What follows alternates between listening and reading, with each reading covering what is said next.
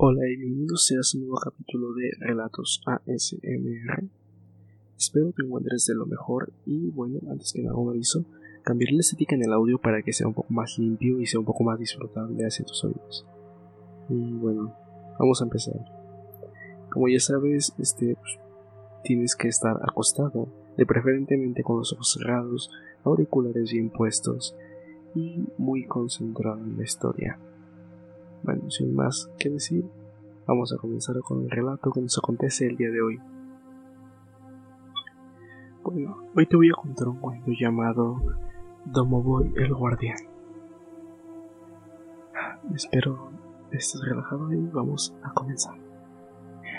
Habiéndose limado esperanzas del pasado, a mis 15 años por fin tendría oportunidad de conocer a mis abuelos. Ellos vivían en Rusia y mi familia en otro país, pero eso no me restaba emoción de verlos.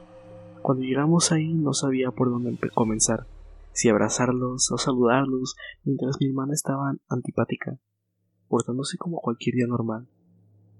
En el momento de verlos no pude resistir. Simplemente salté sobre ellos para abrazarlos y me correspondieron abrazándome fuerte. El hecho suavizaba un poco la tensión que había entre todos y la tarde se hizo más ligera. Me acomodaron en el mismo cuarto que mi hermana, quien en un instante convirtió toda la habitación en un chiquero. Así que para evitar peleas solo salí de la habitación y a mi abuela dejar un plato de galletas junto con un vaso de leche bajo la escalera. No quise espiar, así que regresé en silencio a recostarme. El cuarto entonces estaba impecable, mejor que cuando llegamos.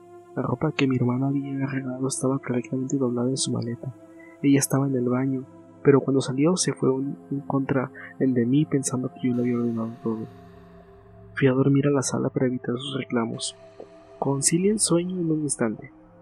Por lo regular en mi casa, horrendas pesadillas no me dejaban pegar los ojos, pero esa noche dormía como un bebé. Mi placentero sueño fue interrumpido por un ruido en la puerta trasera. Sonaba como si alguien intentara forzar la puerta al acercarme al acercarme solo pude ver a alguien corriendo deprisa hasta perderse en los árboles. Detrás de mí alguien me miraba. Podía sentirlo. Unos pasos, apenas perceptibles, llamaron mi atención hasta un punto fijo cercano a la chimenea. Y fue entonces que lo vi.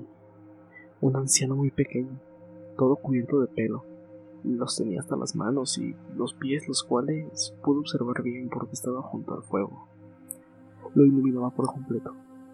Solo la parte de los ojos y de la nariz tenía el descubierto. Escondía una cola entre sus pies, pero lo que no pudo disimular fueron un par de pequeños cuernos. Nunca había podido presumir de valiente, así que eso no fue la excepción. Soy corriendo y haciendo tal escándalo que todos en la casa despertaron y me pusieron en el banquillo de los acusados. Por supuesto, no podía mencionar que había visto una criatura peluda en la chimenea, Así que hablé de lo más sencillo, que alguien había querido entrar por la puerta trasera. El abuelo simplemente sonrió diciendo En esta casa hay un guardián que hace muy buen trabajo, así que no te preocupes, hijo. El abuelo no permitirá que nadie dañe este hogar. Esas palabras, lejos de calmarme, me llenaron más de nervios. En mi habitación trataba de decidir qué era mejor, si estar fuera de las cobijas, esperando cualquier movimiento o simplemente esconderme bajo ellas, tratando de no enterarme de nada. Ninguna opción funcionó. En un momento de angustia, el rechinido de la ventana hizo que mi corazón galapara, y por un momento se detuvo al ver que debajo de ella una mano peluda se alzaba lentamente.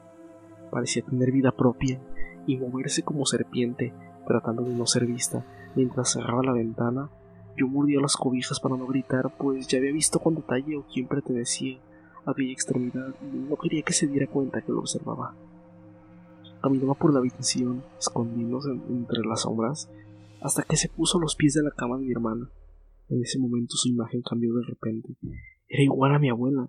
Semejantes a sus ropas, en un salto repentino abrazaba a mi hermana, apretándola fuerte. Mi cobardía solo sirvió para desmayarme aunque recuerdo haberla oído gritar a lo lejos más de una vez. Cuando recobré la conciencia, mi cabello estaba trenzado y la abuela consolaba a mi hermano. Entre sus palabras nos contaba que el todo aquello había sido una obra del Domo Boy. un duendecillo ruso casero que hace trenzas a quien le agrada y asusta al que no. Mi hermana, no, mi hermana lo había molestado por ser tan desorganizada, ya que a él le gusta la limpieza. Pero que él en realidad era un ser bueno que vigilaba la casa y protegía a la familia. A él se referían como decían, el abuelo, y eran suyas las galletas de la escalera. Entre otras cosas, mi abuela nos reveló que al escuchar el llanto de un bebé en las casas donde no los hay, se trata del bebé de donde voy. Si cubres con un pañuelo el sitio de donde sale la voz, la madre del niño te dará la respuesta a cualquier pregunta, con tal de que liberes a su hijo. Aunque no se pueda ver, su presencia se sabe, y lo mejor es llevar la fiesta en paz. Si está enfadado, hay que invitarlo a comer con la familia, colocando un lino blanco y limpio en la habitación, ofreciéndole un pan salado envuelto en una tela blanca. También le gusta que colguemos botas viejas en el patio para ahorrarlo. Con su risa te augura una buena aventura, con su mal carácter anuncia los desdichos. Nunca va más allá de los límites del hogar, así que para llevarlo contigo debes tomar un pequeño huevo de gallina, colocarlo debajo de un ratón y llevarlo durante nueve días. El décimo el domoboy se presentará en tu casa. Una vez ahí, tienes que dejar una bota vieja para que se esconda mientras encuentra su lugar y colocar un mendrugo de pan debajo de la cocina. Mi abuela dijo que el domoboy debía acompañarme para liberarme de aquellas horrendas pesadillas que me quejaban, e hicimos el ritual antes de marcharme. Al volver a casa puse la bota vieja, cubrí los espejos y quité mi cama de la puerta porque eso no me agrada, y de inmediato se notó su presencia. La casa estaba muy limpia y se le escuchaba caminar por ahí. Acompañando esos pasos había carreras. Era como si continuamente persiguiera algo. Se escuchaban azotes en las paredes, chillidos y gruñidos. En la tercera noche, cuando me desperté, vi al domoboy correr de un lado a otro de la cocina, azotando las puertas y trayendo consigo a un diablillo rojo con enormes cuernos, completamente atado. Y así pasó la noche, cazando una serie de sombras grises. Luego los quemó a todos juntos en el asador, y jamás volví a tener pesadillas. Mi abuela dice que hace mucho tiempo el Domoboy era dios del fuego, y combatía cuerpo a cuerpo con el demonio mismo. Esa ha sido la historia de hoy. Tal vez es un poco corta, pero tranquilo, eh, no es la única que voy a contar. Eh, sin embargo, si es que aún no te has asustado, espero que sí, sí lo haga. Pues te aseguro que podrá darte un buen susto.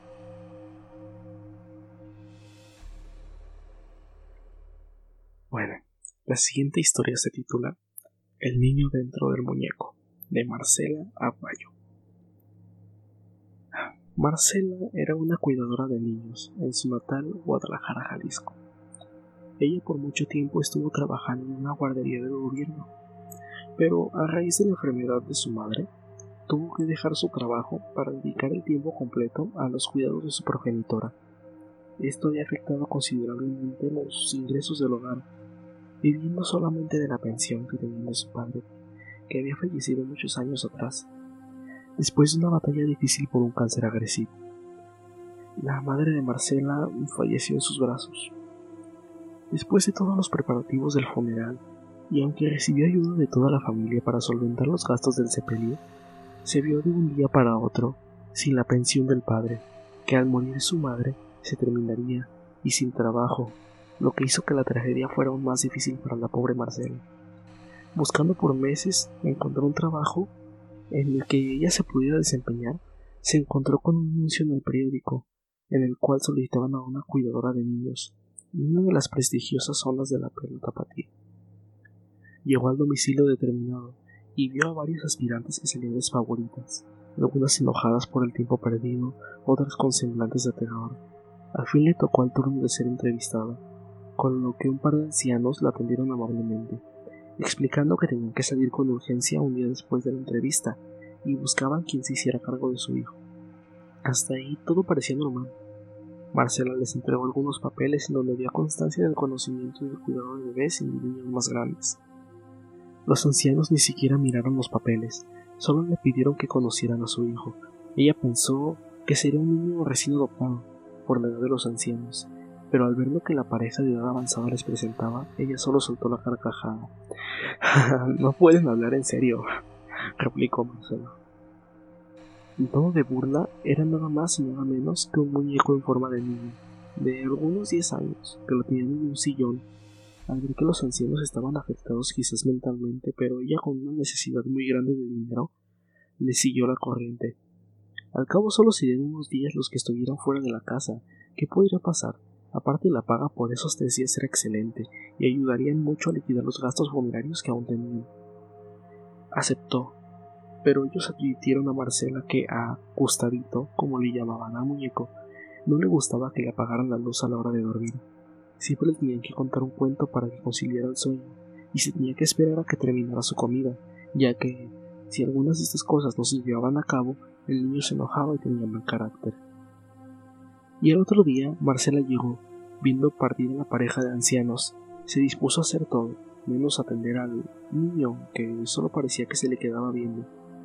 Ella en un momento claramente sintió que el muñeco se volteaba a verla, viendo de lado a lado el muñeco, parecía ser que el muñeco tenía vida. Ella se empezó a angustiar, tomó el muñeco y lo encerró en la recámara, para bajar a la sala de la residencia.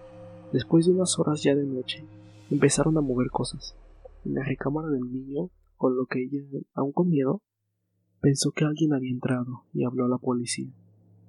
Al llegar los de la ley y no encontrar nada raro, se fueron de ahí, no sin antes advertir a Marcela que no estuviera haciendo falsas llamadas, ya que tenían mucho trabajo.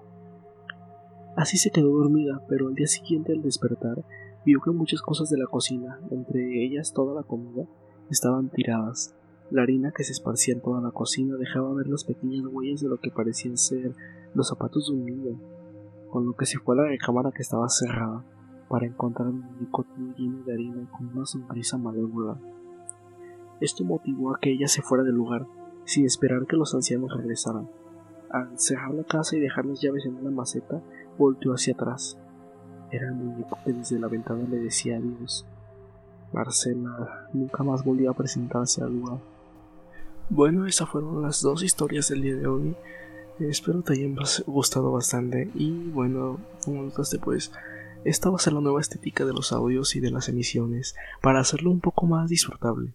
Tal vez no se vuelva literal ASMR porque em, susurrar y que un micrófono lo capte de una manera buena es un poco difícil, pero lo voy a hacer posible porque mejorar el audio cada vez que hay una emisión nueva. Entonces, bueno, espero te haya gustado y ya sabes, nos vemos luego. Trata de dormir, descansa y no pienses en cosas que te perturben la cabeza. Nos vemos luego. Estos relatos ASMR. Que tengas buenas noches.